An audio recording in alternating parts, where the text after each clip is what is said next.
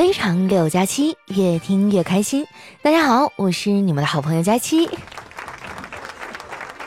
哎，我就不明白了，大家怎么都那么喜欢在十月份结婚呢？国庆假期啊，都结束半个月了，还总有人给我发请帖。不得不说呀，如今这世道真不靠谱啊！那些以前约好了，大家到了三十岁都还没有对象的话，就一起生活的朋友们，现在呀，全部都结婚了。就剩我孤零零一个人还在恪守这个承诺，可见啊，我是一个多么诚实守信的人呐！我妈呀就没有这么淡定了，她天天盼着我脱单，最近没事呢还会让我去相亲。哎，你们知道吗？相亲的本质啊又叫做考研，就是长得好看啥都好说，但你要是长得丑，那对方啊可能都不会和你吃完一顿饭。这点在女孩子身上特别明显。不得不承认啊，女孩的相貌和年龄呢，在相亲市场上尤为重要。说到这个啊，我发现现实生活中呢，男女在很多方面的差异啊都很明显。呃，就比如说在选车方面，男人呢可能更注重汽车的性能，女人啊更在乎汽车的外观；而在找对象方面呢，恰恰相反，女人更注重对象的性能，男人啊则是更在乎对象的外观。日常生活当中也是啊，男人因为怕麻烦，出门的时候呢，一般都不爱背包。要是碰到小黑这样的直男啊，他甚至还会嘲笑身边背包的女生。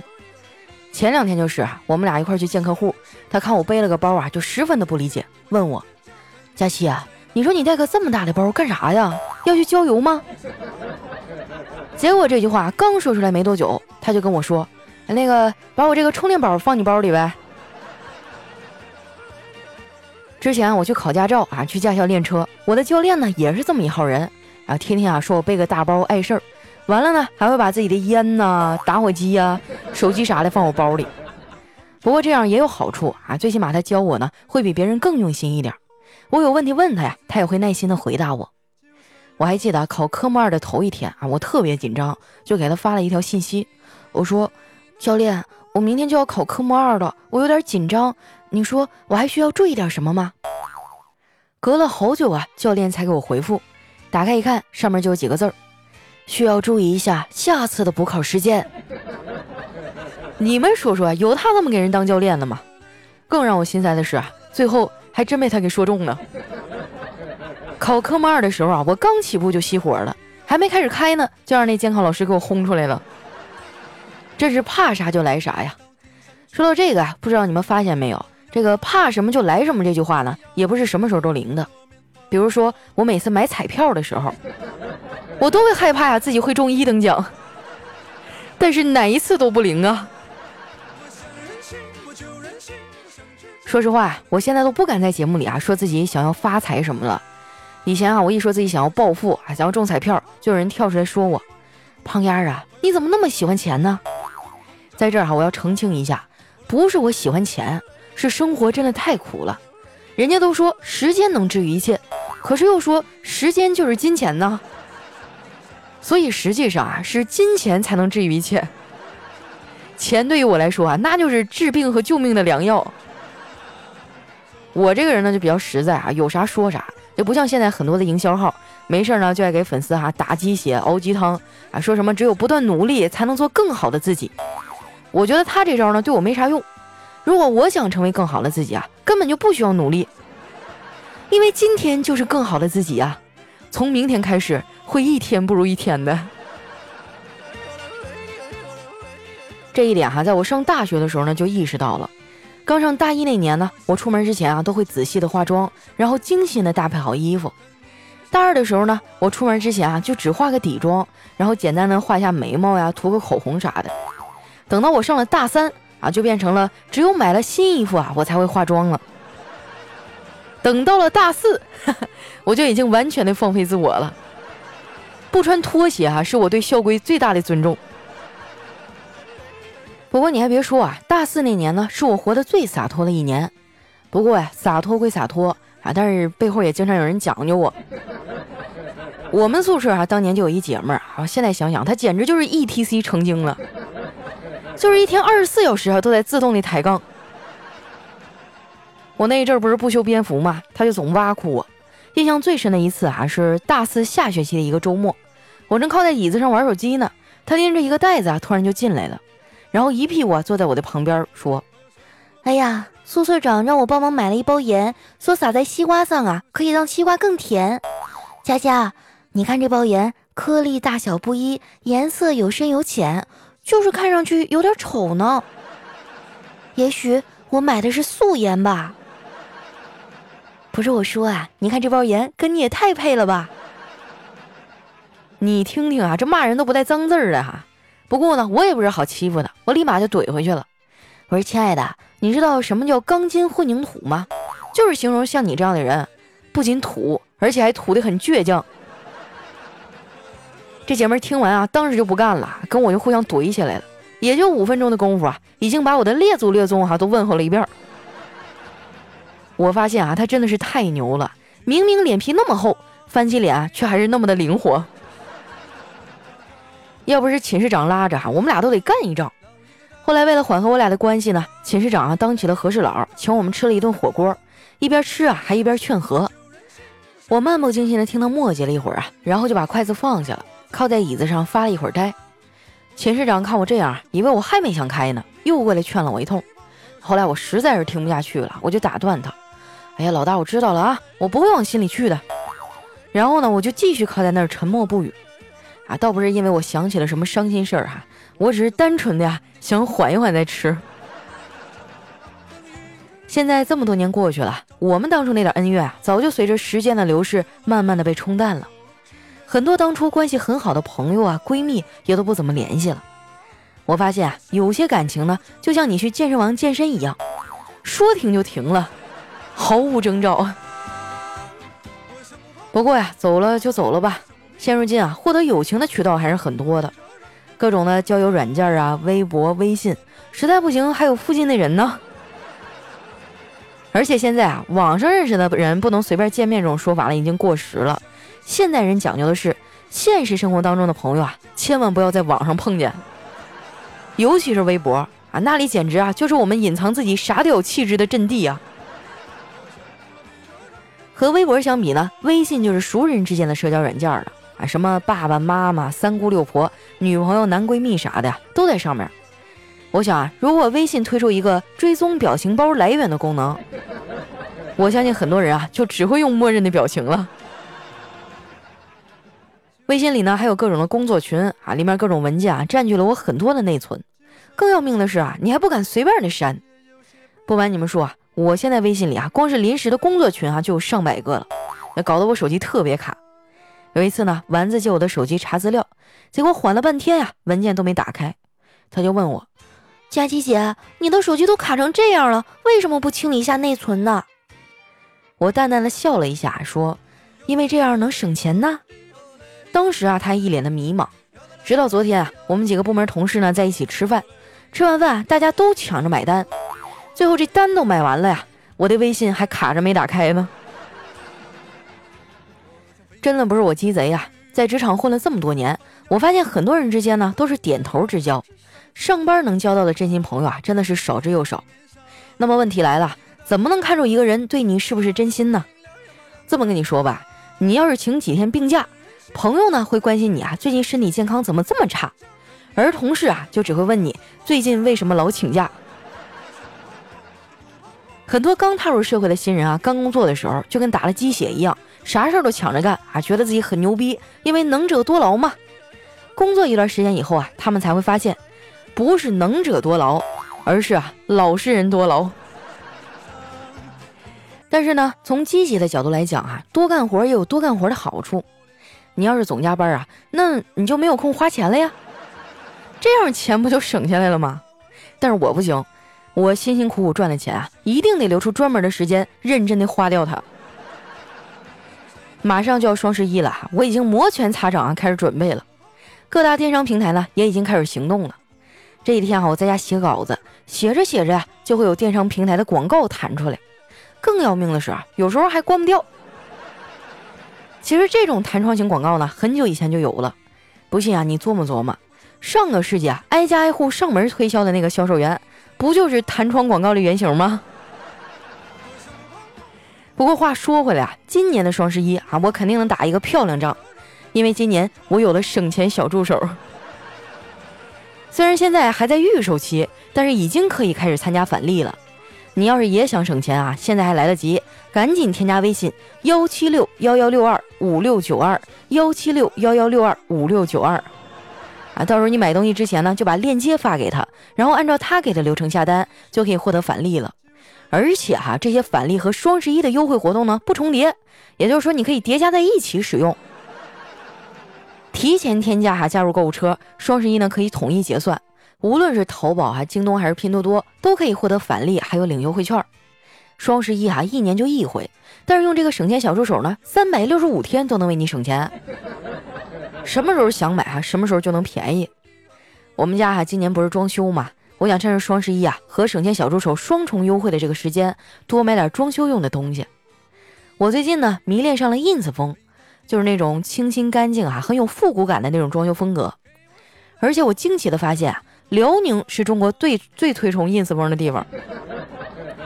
你走在沈阳的大街上啊，随时都能听到这样的对话：啊，这人你 ins 不？ins 呀！哎，反正我现在已经万事俱备，只差东风了。你们呢？准备好迎接双十一了吗？钱准备好了没有？花呗准备好了吗？还有啊，要吃的土准备好了吗？最后，省钱小助手的微信加了吗？没加的话，赶紧加一下幺七六幺幺六二五六九二反正能省一点是一点嘛，蚊子腿再小也是肉啊！啊，省个几十块钱，干点啥不好？去外面还能买两杯奶茶了，对不对？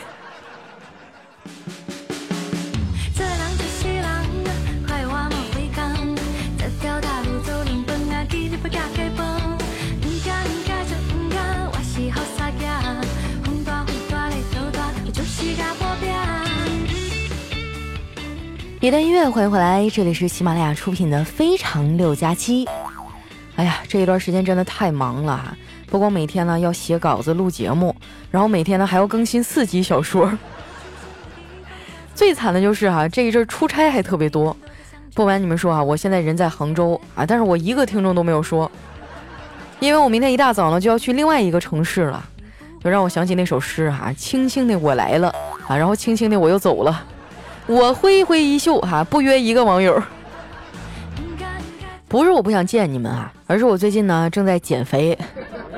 因为十一月十号呢，我会在杭州举办我的第二次线下粉丝见面会。上一次举办啊是在上海，当时因为极端的台风天呢，很多小伙伴啊票都买完了，结果高铁停运了。所以这一次呢，我特意挑了一个秋高气爽的好天气啊，但是天气预报靠不靠谱哈，我就不知道了。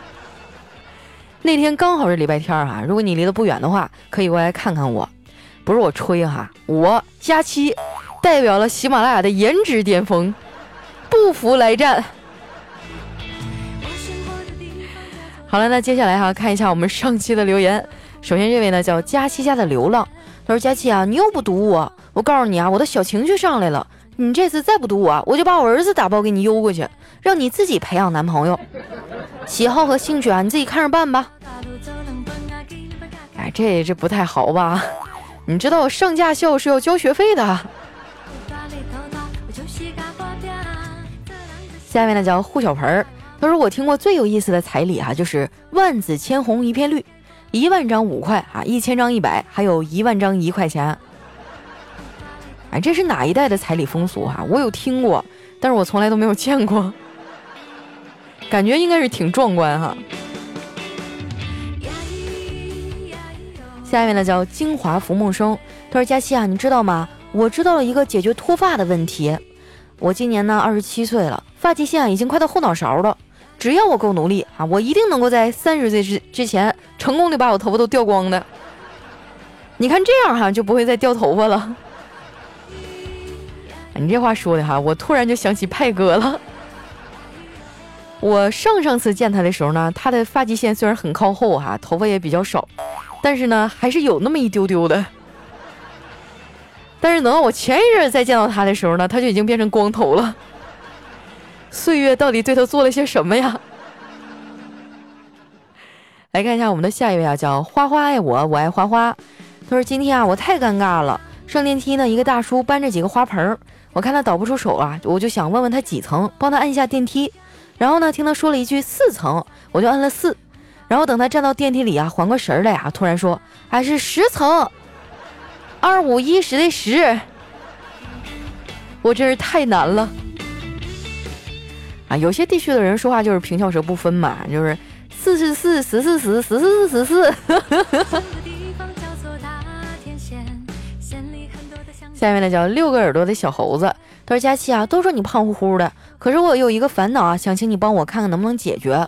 我呢是一个东北小伙，一米八一的身高呢，可是体重只有一百四十斤，我吃的也不少啊，涮羊肉哈，我自己就能吃两斤。”但是体格子一直很单薄，我就想问一下，有谁知道如何能够快速的增肥，就胖了以后还不会反弹的那种？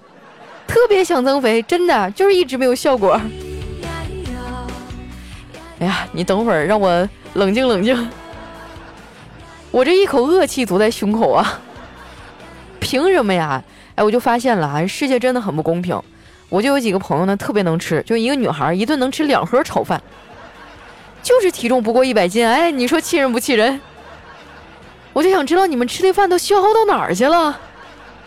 是不是晚上我睡觉的时候你们出去跑圈去了？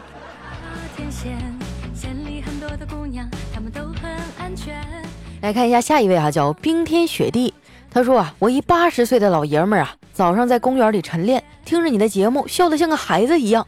后来呢，给十几个老娘围了起来，一个一个教他们下载喜马拉雅听《非常六加七》。你看啊，这都中午了，能不能把我的午饭报销一下呀？在线等挺急的。哎呦我的天，八十岁啊，爷爷你好。啊，看你这个在公园里晨练，还有十几个大娘围着你这架势啊，我觉得您一定很帅吧？没事，午饭钱这都小事啊，你把微信私信给我。马上给你报销，安排加鸡腿。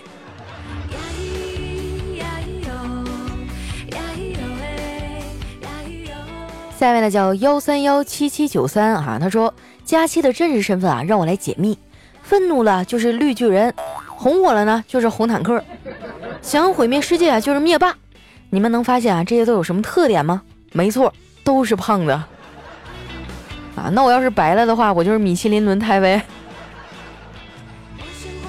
下面呢叫佳期胖到了三百斤，啊，你走开，你赶紧把这 ID 给我改了啊！真让人生气，你就不能盼我点好吗？马上改成佳期瘦到了一百斤。啊，他说啊，佳期听你节目一年了，这一年里呢，所有的东西都变了，唯一没变的是一，你还是条单身狗；二，你还是个基层员工，是不是很气？那就拿着你那三十八米长大砍刀哈，跨过我家两只藏獒。砍烂我们家那五十万的门吧！我跟你说哈，也就是现在我脾气好了。你要是倒退两年，那我也不敢跟藏獒打。哎呀，想想啊，虽然我很生气，但是你说的确实也是事实。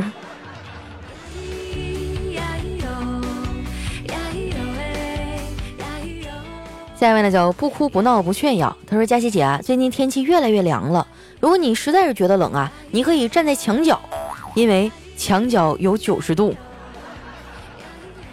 那我为什么不趴在地上呢？地上还有一百八十度呢。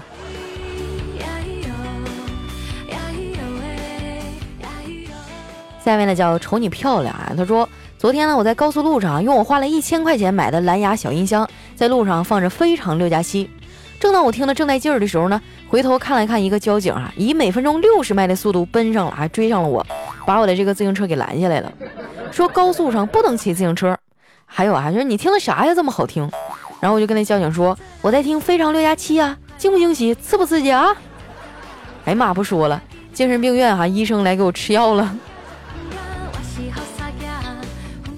哎，我经常会看到有听众给我留言哈，说是在开车的时候听我的节目。啊，其中甚至还有很大一部分呢是司机，嗯，因为我爸爸就是司机啊，所以我对这个行业特别的有亲切感。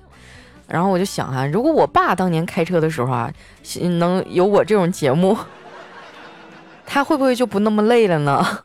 其实有时候想想，命运真的很奇妙啊。我爸可能永远都想不到自己的女儿会在某一天啊，以这样的一种形式陪伴在这么多的司机朋友的身边啊，让他们听到我的声音。还是觉得蛮自豪的。下一位呢叫乔献月哈，他说哇，我居然抢到佳期的前排了。前两天呢，我的手机落在家里了，这上班给我急的哟，抓耳挠腮。中午回家了，迫不及待啊，拿起手机一看，一个未接来电都没有，只有一个微信啊，是我妈发的，上面写着：“闺女啊，你的手机没带呀。”当时我就特别无奈啊，妈，我就想问一下，你给我发这个消息哈，我是拿鞋垫子收的吗？同一个世界啊，同一个糊涂的妈。下面呢叫特爱大家西啊，他说我坐公交睡着了，突然醒来，发现全车的人都不见了，车子啊却一直在向前走。一阵冷风吹过啊，给我吓了一大叫啊！有鬼呀！这时候一大妈从窗外探头进来，还就骂我：“鬼你个头啊！车坏了，全车人都下来推，就你一个人在这睡觉。”来看一下下一位啊，叫棱镜粉丝团。他说：“佳琪啊，那天邻居家孩子呢来我们家玩，把我的 iPad 踩碎了，我就非常的愤怒。我问他为什么要踩我的 iPad 呀？熊孩子说。”我以为那个是电子秤，我说那你为什么踩上去还要跳啊？熊孩子说，那我看不亮，我以为它坏了。听完啊，我真想一巴掌扇过去，但是想了想了，毕竟是自己的亲儿子呀，下不去手。哎呀，佳琪，你这个万年老司机还看懂了吗？我当然看懂了，兄弟，你是不是姓王？来提醒大家哈，以后买房子找邻居的时候千万要注意哈，先打听一圈，看看有没有姓王的邻居。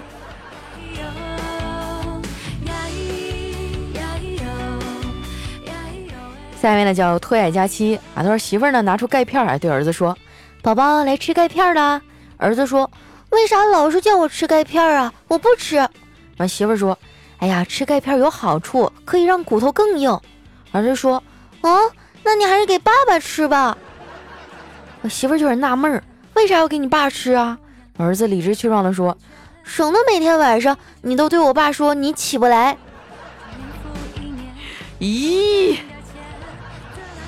这个弯拐的我有点猝不及防啊，都闪着我的老腰了。